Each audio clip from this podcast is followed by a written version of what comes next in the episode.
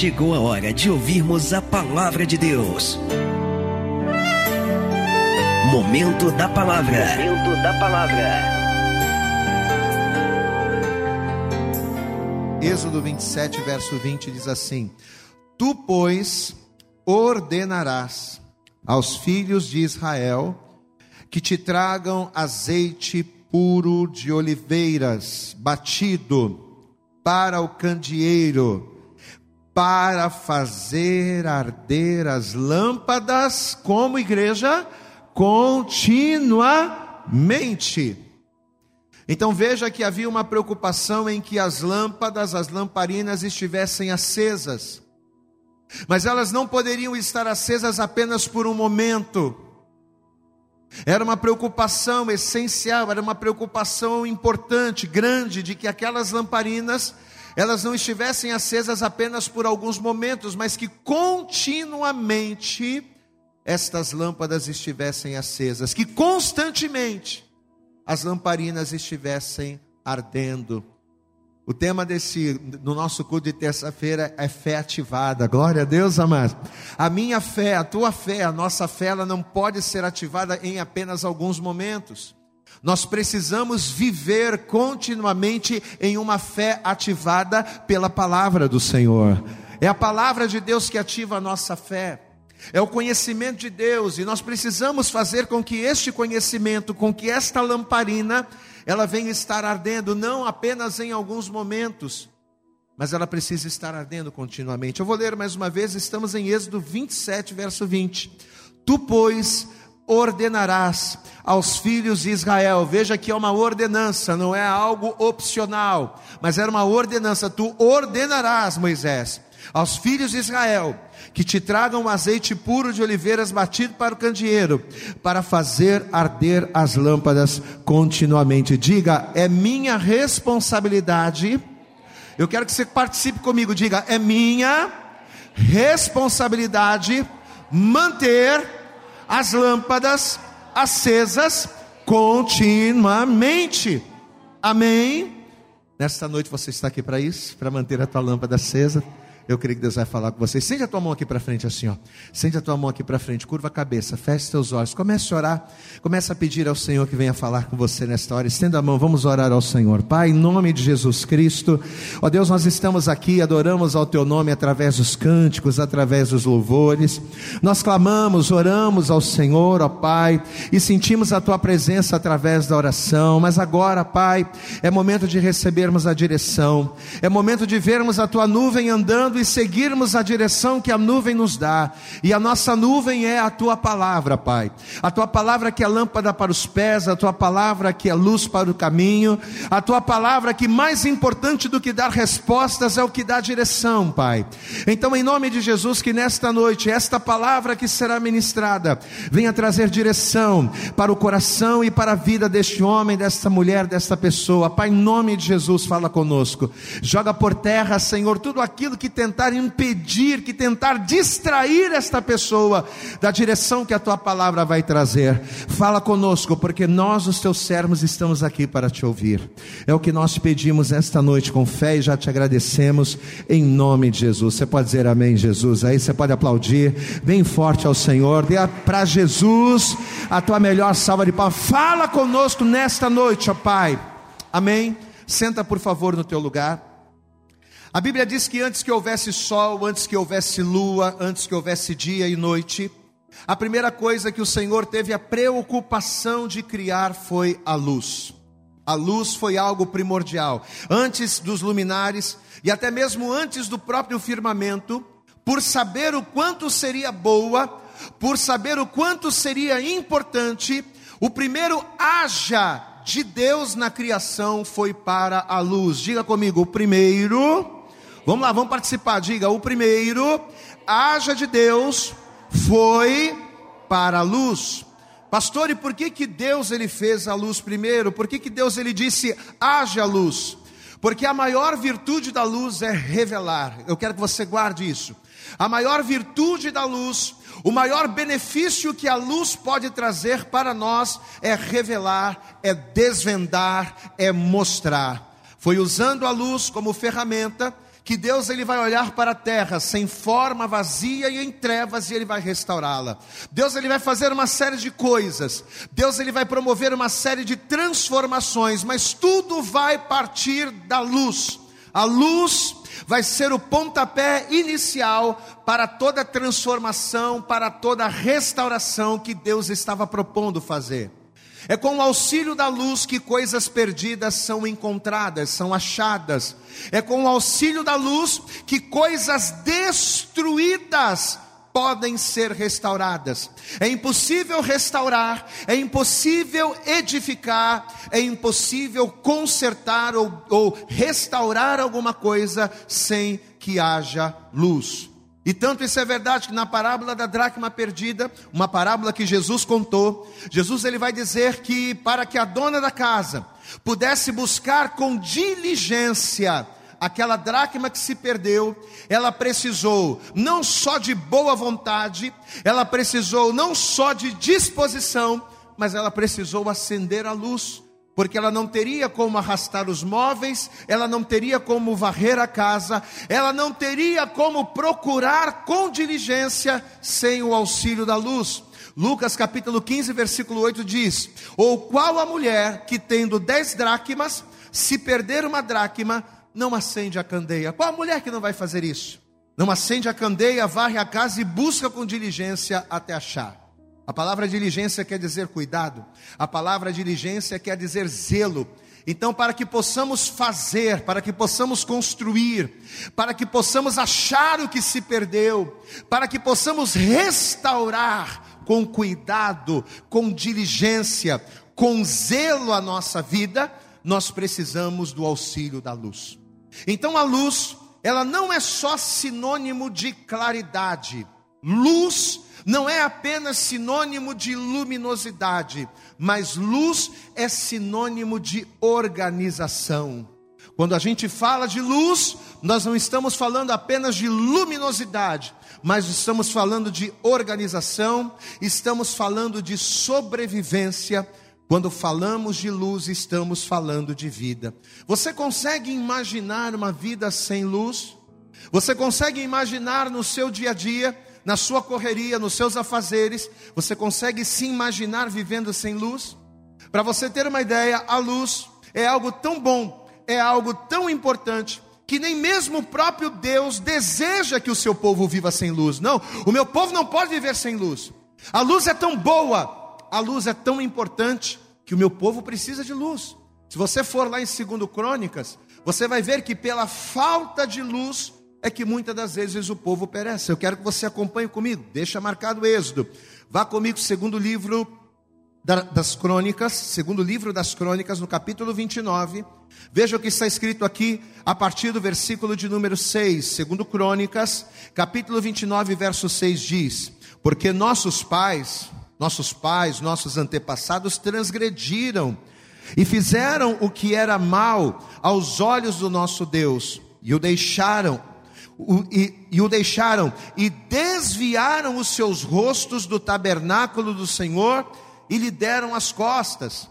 Eles também fecharam as portas do alpendre e apagaram as lâmpadas. Diga glória a Deus aí. Ou seja, toda a luminosidade, toda a luz que havia foi apagada, veja. E apagaram as lâmpadas e não queimaram incenso, nem ofereceram holocaustos no santuário ao Deus de Israel. Por isso, por causa disso, veio grande ira do Senhor sobre Judá e Jerusalém, e os entregou à perturbação, à assolação e ao escárnio, como vós o estás vendo com os vossos olhos. Então veja que quando o rei Ezequias, ele assume o trono de Judá, o que que Ezequias ele, o que, que ele está fazendo? Ele está reconhecendo que a nação estava entregue à perturbação, a nação estava entregue à assolação, estava sendo entregue ao desespero, por quê?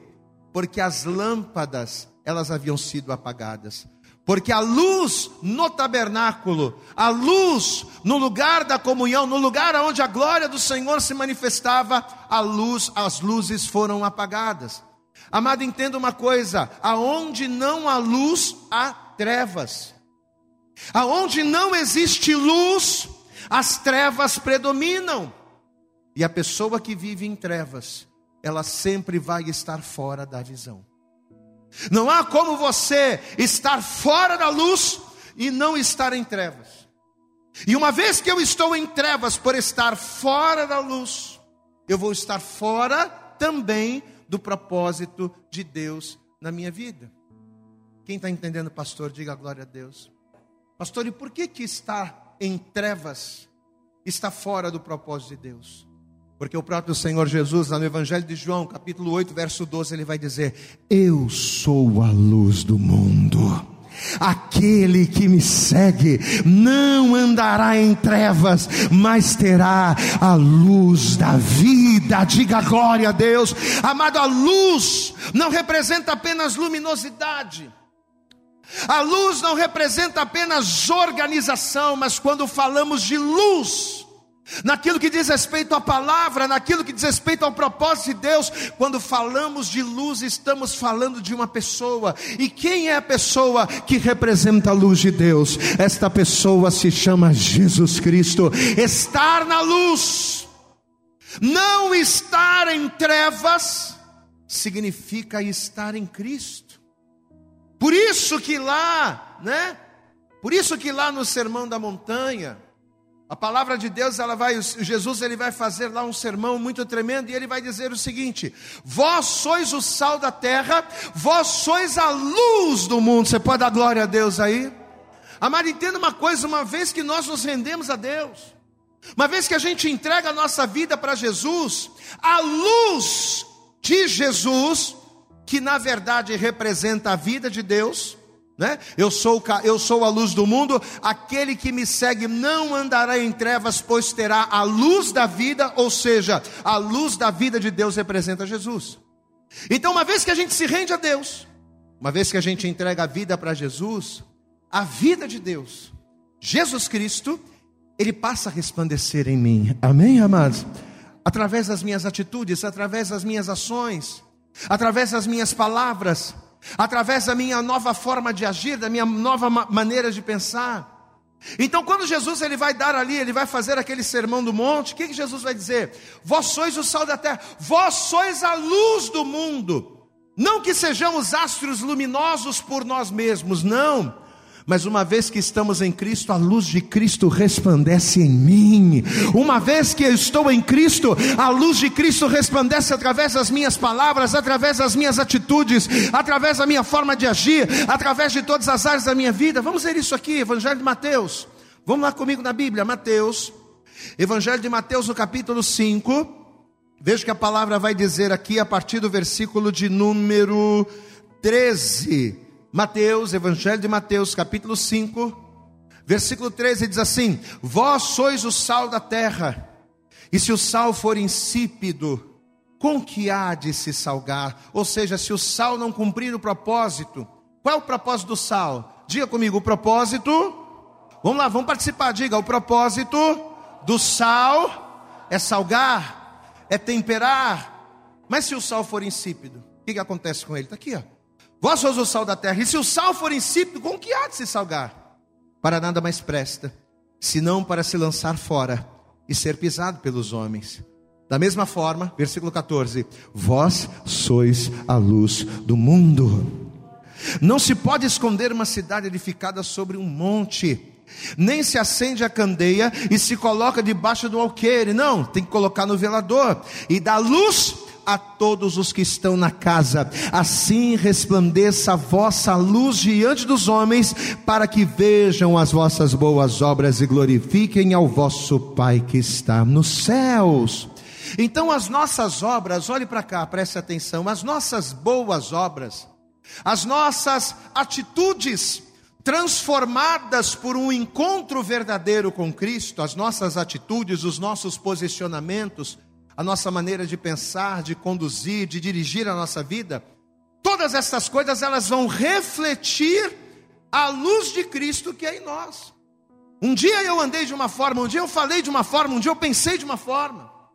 Um dia eu fui uma pessoa totalmente contrária à vontade de Deus. Um dia os meus pensamentos e as minhas ideias eram completamente avessas à palavra. Mas uma vez que eu tenho um encontro com Jesus, Uma vez que eu recebo da minha vida a luz que é Jesus, a luz que é Jesus, ela passa a resplandecer em mim por intermédio de posicionamentos, por intermédio de escolhas, por intermédio de atitudes que vão refletir a presença de Deus. Mas olha o que ele diz aqui: vós sois a luz do mundo. Mas essa luz do mundo que é você, não pode ficar escondida. Não se pode esconder uma cidade edificada sobre um monte. Nem se acende a candeia e se coloca debaixo do alqueire. Não. A palavra alqueire, o que é um alqueire, pastor? É uma cesta de carga que, que, que os viajantes colocavam no dorso do animal. Então, olha o que o Senhor está falando. Ele está dizendo aqui: não se acende a candeia e se coloca debaixo do alqueire. Não. Se eu acendo uma lâmpada, se eu acendo uma lamparina, se eu acendo uma luz, eu tenho que colocar essa luz aonde? Não no alqueire, mas no velador.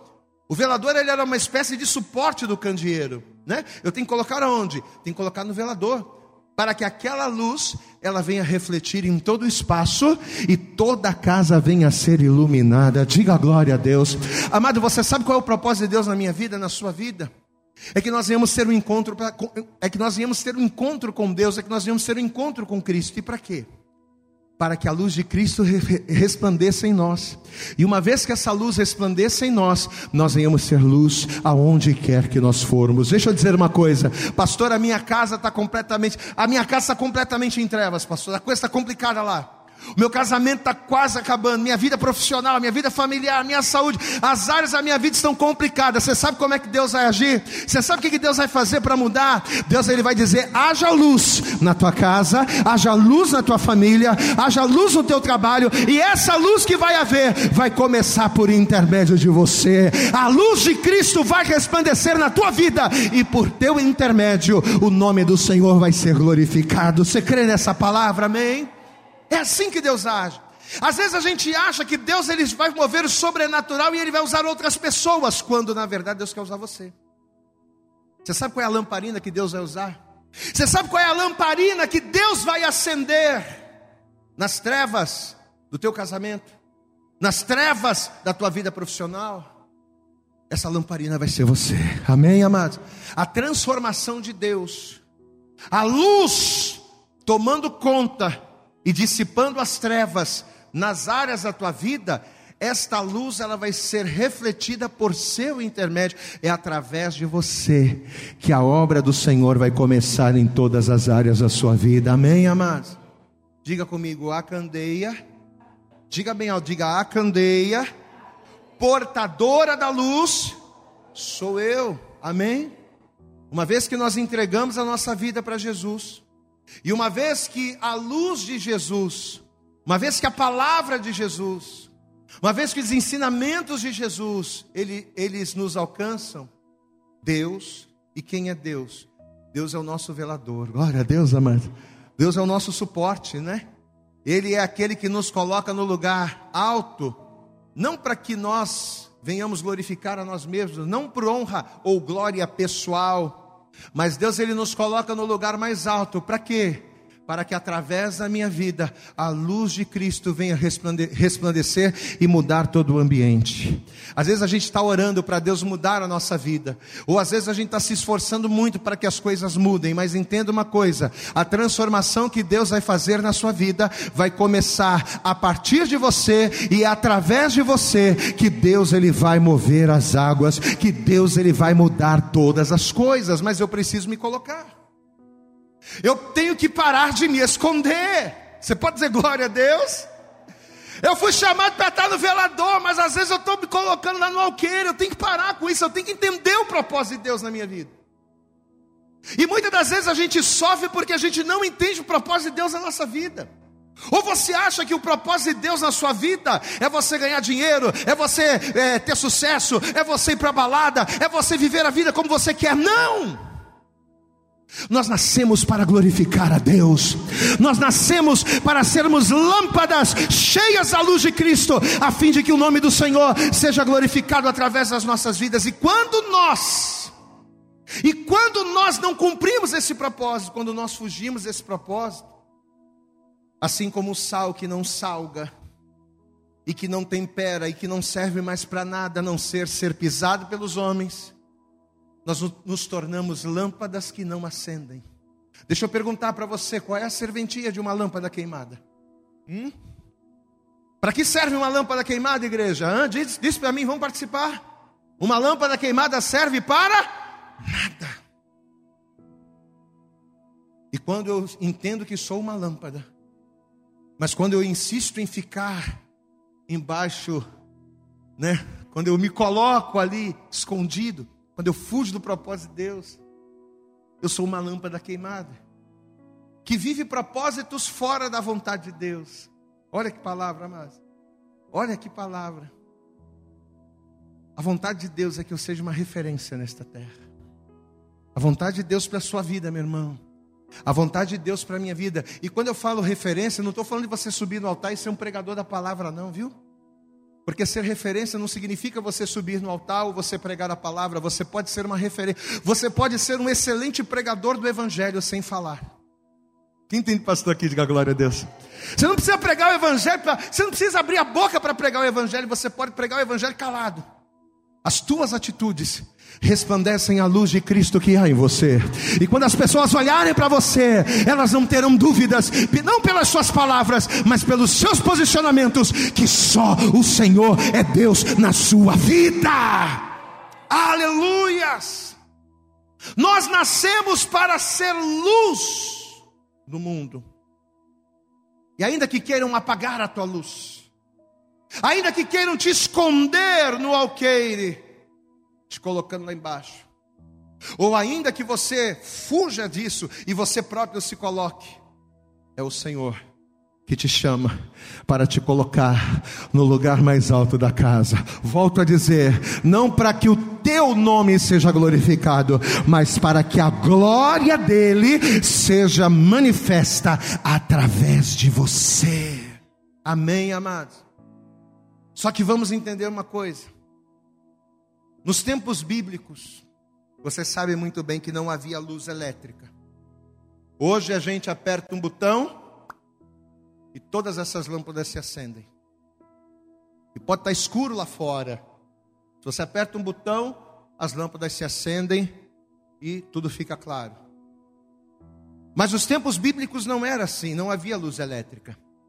E por não haver luz elétrica, era comum as pessoas usarem o que? A candeia ou o candeeiro. Diga candeia ou candeeiro. Só que para que esse candeeiro fosse útil, gerando luz, dois elementos eram extremamente necessários, eram imprescindíveis.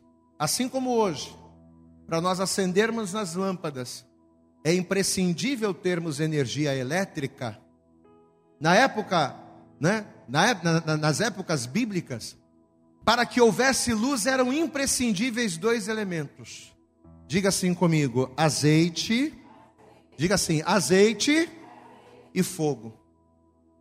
Era impossível a lâmpada arder, era impossível as lâmpadas se acenderem se não houvesse azeite e fogo.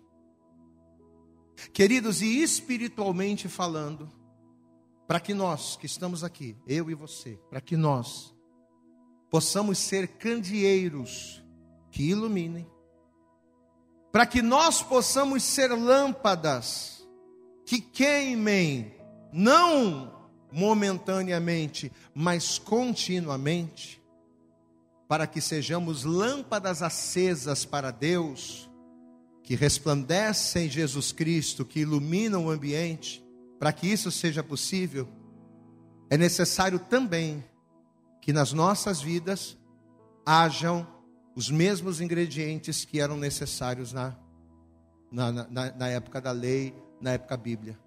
É imprescindível que haja na minha vida azeite e fogo.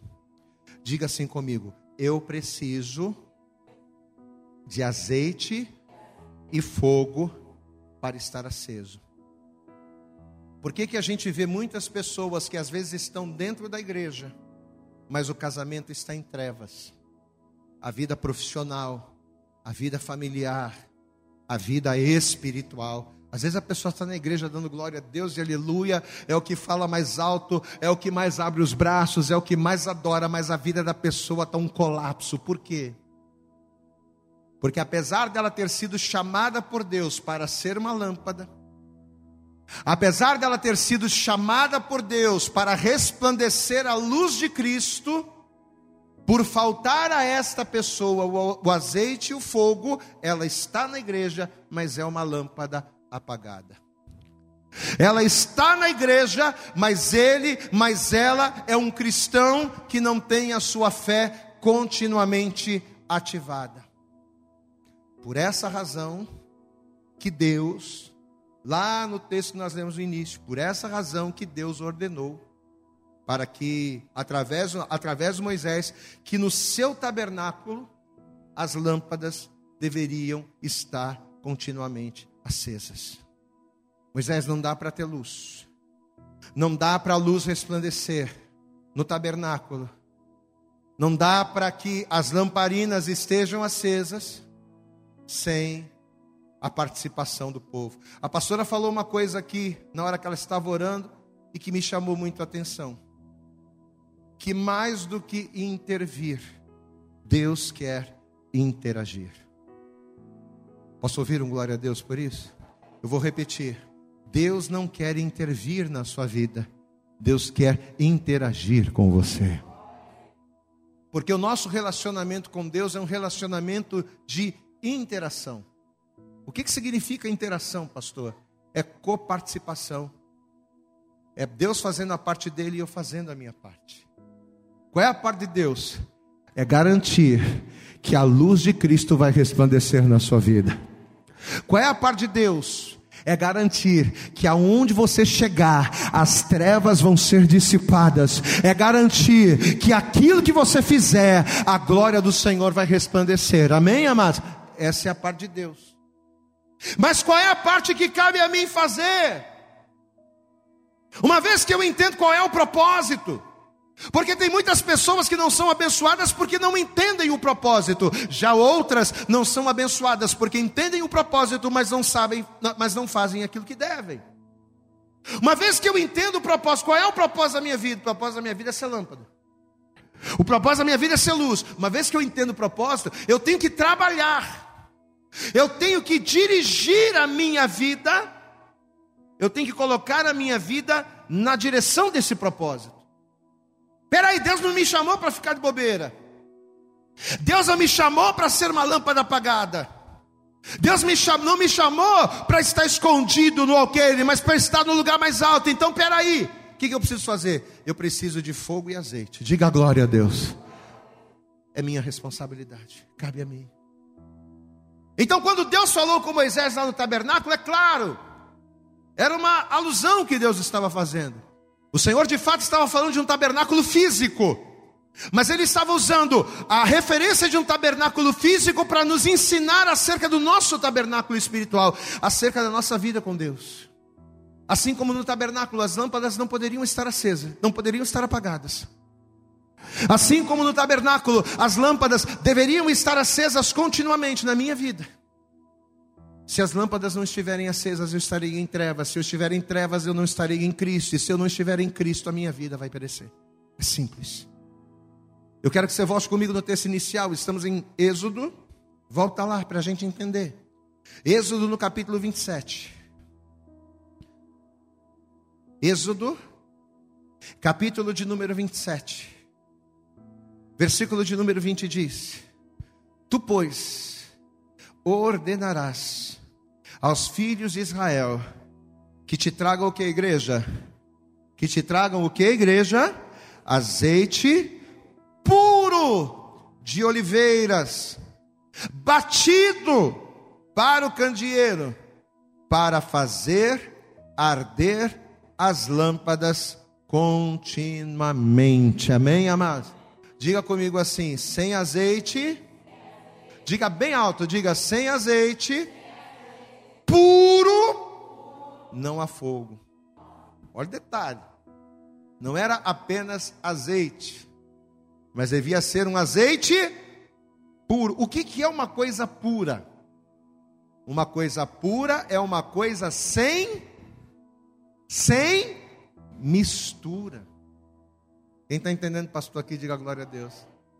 Entenda, escute de maneira natural, mas entenda de maneira espiritual. Amém?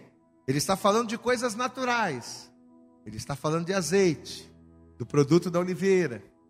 Mas nós temos que entender a coisa de maneira espiritual. Pastor, o que para nós, nos dias de hoje, representaria este azeite puro, que é o ingrediente para que haja luz no candeeiro? Eu quero que você abra comigo em Êxodo 40. Vai um pouquinho mais à frente aí. Êxodo, capítulo 40. Olha o que diz aqui o versículo 9. Quando Deus ele manda levantar o tabernáculo, olha a orientação que Deus vai dar a Moisés. Êxodo 40, verso 9 diz assim: Então tomarás o azeite da unção e ungirás o tabernáculo e tudo que há nele.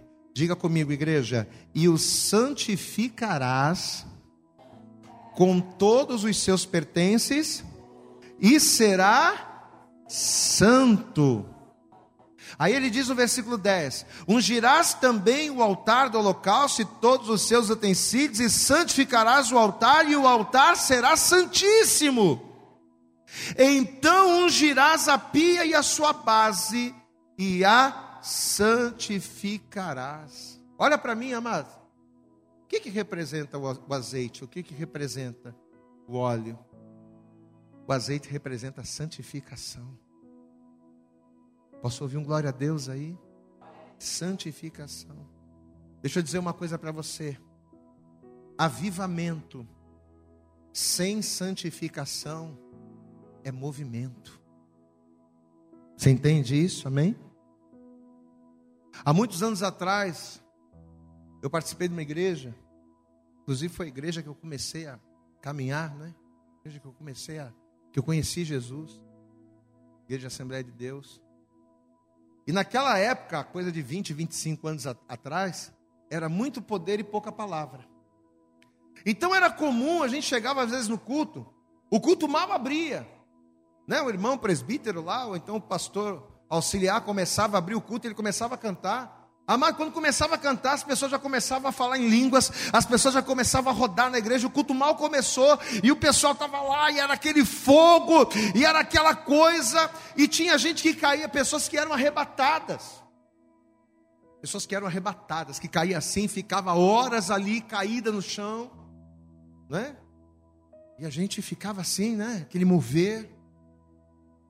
Só que aí depois de um tempo a gente ia descobrir que muitas daquelas pessoas que faziam todo aquele movimento eram pessoas adúlteras, eram pessoas que tinham uma vida dupla, ou seja, eram pessoas que estavam na igreja, mas não viviam uma vida santa. Glória a Deus, amado. Diga comigo, avivamento sem santificação é movimento. Avivamento sem santificação é agitação. Amado, entenda uma coisa: o azeite que nos faz ser luz. E eu não estou falando de ser profeta, de ser pregador, de ser pastor, de ser missionário, de ser apóstolo, de ser reverendo, não. Eu estou falando de ser luz. O azeite que nos faz ser luz e que não pode faltar é a santidade, é a separação para Deus.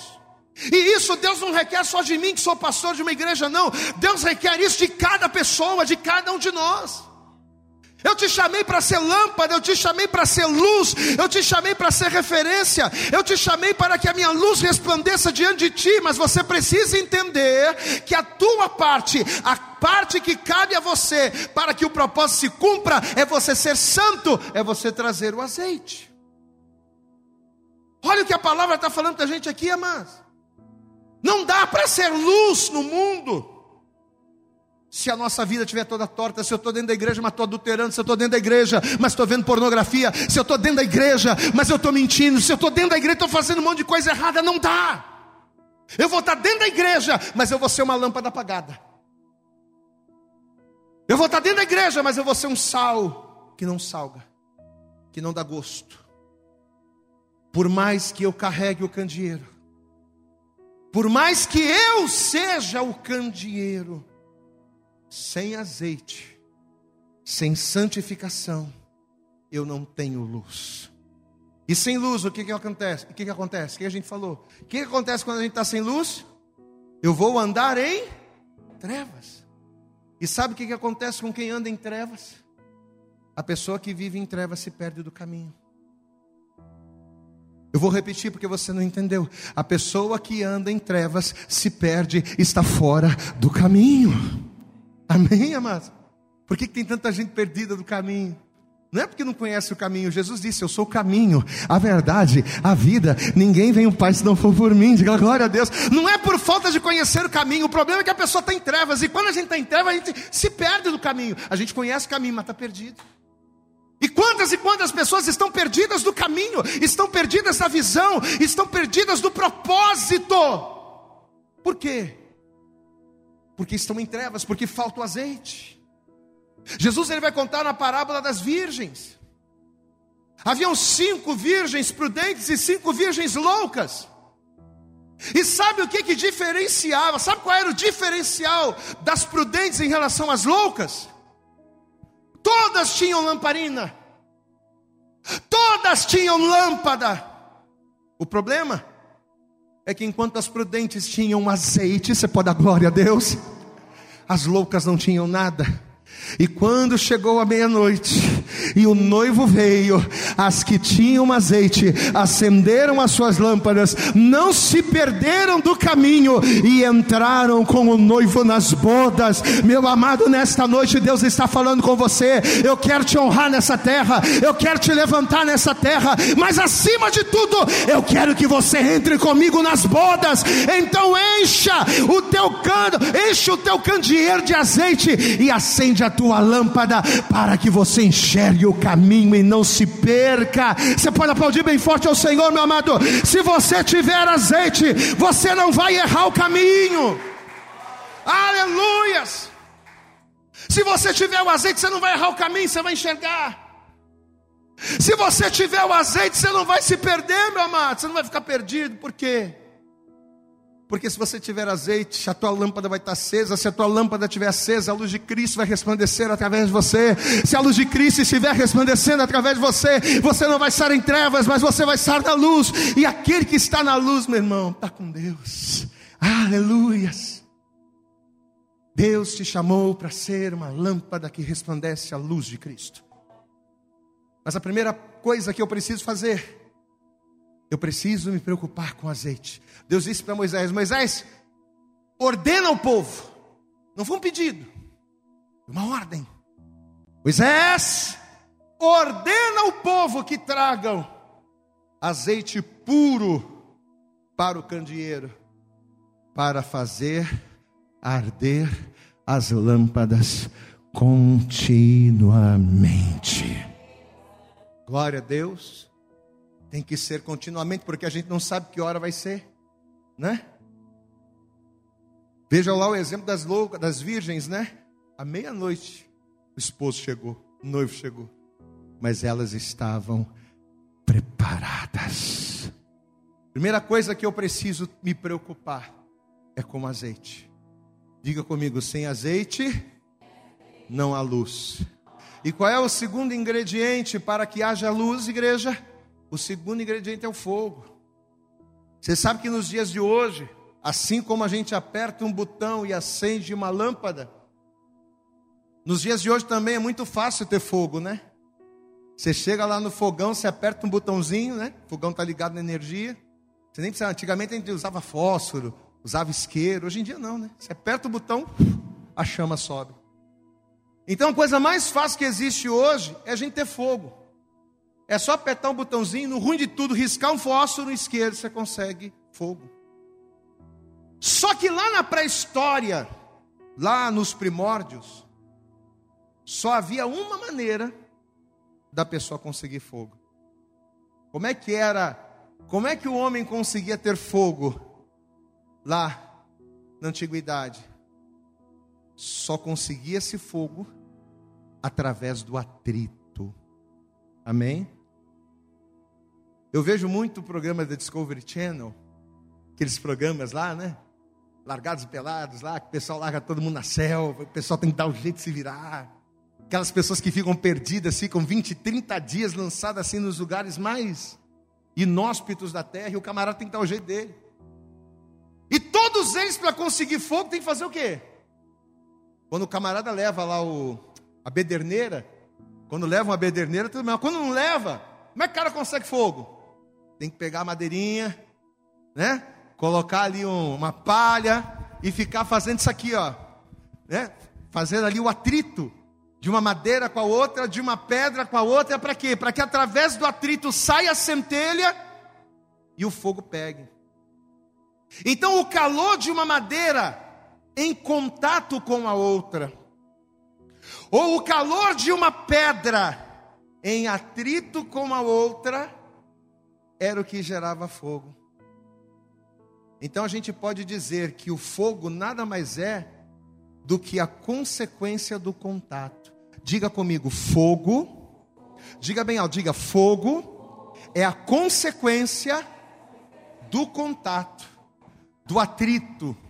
Amém? Espiritualmente falando, amados, é a mesma coisa. Só vai haver fogo na sua vida se você estiver em atrito, se você estiver em contato com a rocha firme com a pedra de esquina. Você pode dar glória a Deus aí, amados? Ah, pastor, esse negócio estar na igreja, esse negócio de buscar Deus, sabe? Eu sou templo do Espírito, não precisa. Eu já sou templo do Espírito, mas você é um templo do Espírito que está vazio e em trevas, porque você não tem atrito. E quando eu falo atrito, não é bate-boca, não, não é atrito no sentido de discussão, não é atrito no sentido de controvérsia, é atrito no sentido de contato. Olha que a palavra de Deus ela diz aqui no Evangelho de Lucas, já estamos caminhando para o fim. Evangelho segundo escreveu Lucas, capítulo 24. Lucas, Evangelho de Lucas, capítulo 24.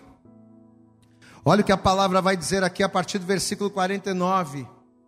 Lucas, Evangelho de Lucas, capítulo 24, versículo 49 diz assim a palavra de Deus: E eis que sobre vós envio a promessa de meu Pai. Ficai, porém, na cidade de Jerusalém, até que do alto sejais revestidos de poder. E levou-os fora até Betânia, e levantando as suas mãos os abençoou. E aconteceu que, abençoando-os, ele se apartou deles e foi elevado ao céu, ou seja, Jesus subiu ao céu. Agora olha o detalhe, verso 52.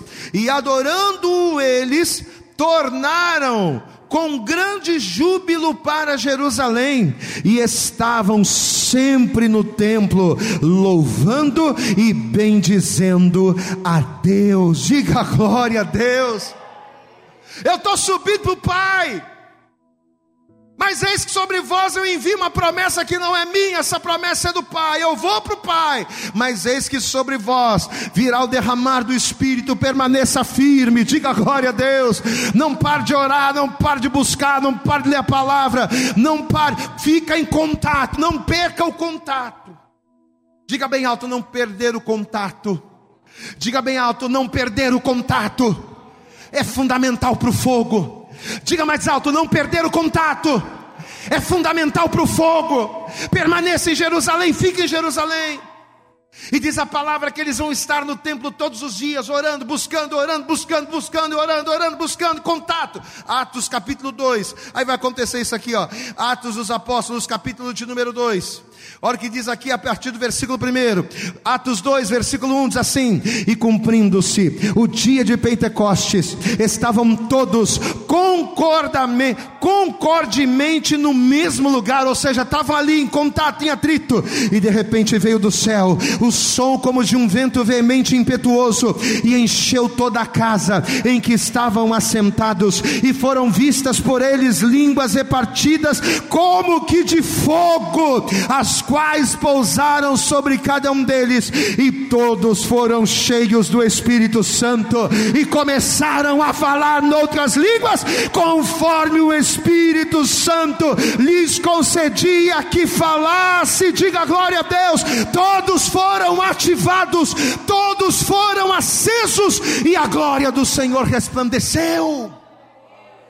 Mas por que que isso aqui aconteceu? Olha para cá. Por que que isso aqui aconteceu? Por que que o Senhor os acendeu, os ativou desta forma? Pedro vai pregar para pessoas estrangeiras. Pedro vai pregar para pessoas que não falavam a mesma língua que ele, mas essas pessoas vão entendê-lo, porque ele estava tão cheio do Espírito. Você pode dar glória a Deus, e diz a palavra que mais de duas mil almas vão se render ao Senhor, o nome do Senhor vai ser glorificado, mas tudo isso por quê? Sabe por quê? Porque entendendo que eles eram lâmpadas, entender, entendendo o propósito de Deus, de que eles foram chamados para ser luz, eles buscaram azeite e fogo para a lamparina. Contato, atrito. Glória a Deus, amado. Deixa eu dizer uma coisa para você nessa noite: se nós não tivermos atrito com Deus, volto a dizer, não no sentido de contender, mas no sentido de estar junto, contato se nós não tivermos contato, relacionamento, relação, jamais teremos fogo. Sem fogo, não seremos luz. Sem luz, estaremos em trevas. E em trevas, estaremos perdidos do caminho. Quantos aqui recebem essa palavra? Diga glória a Deus. Deus, nesta noite, Ele quer ativar a sua fé. Deus, nesta noite, Ele quer que você saia daqui com todas as áreas da sua vida ativadas nele pelo poder da Sua palavra. Mas tudo depende de você entender o propósito e direcionar a sua vida de maneira que a sua vida venha convergir, venha se conectar ao propósito de Deus. Pastor, tudo o que eu vivi até hoje, todas as escolhas que eu fiz, todos os posicionamentos que eu tomei, só serviram para me mostrar aquilo que não dá certo. Você já sabe o que não dá certo. Você já sabe o que não tem dado certo na sua vida. O que Deus está te apresentando aqui é algo que vai dar certo. Mas apesar de dar certo, é algo que requer esforço, é algo que requer renúncia, é algo que requer quebrantamento. Eu costumo dizer que o maior milagre não é um paralítico andar, o maior milagre não é um surdo ouvir, o maior milagre não é um cego enxergar, o maior milagre é um homem reconhecer os seus pecados, quebrantar o seu coração e se render à vontade do Senhor. O maior milagre que Deus fez na minha vida não foi a minha esposa sendo não podendo gerar filhos ter o Davi.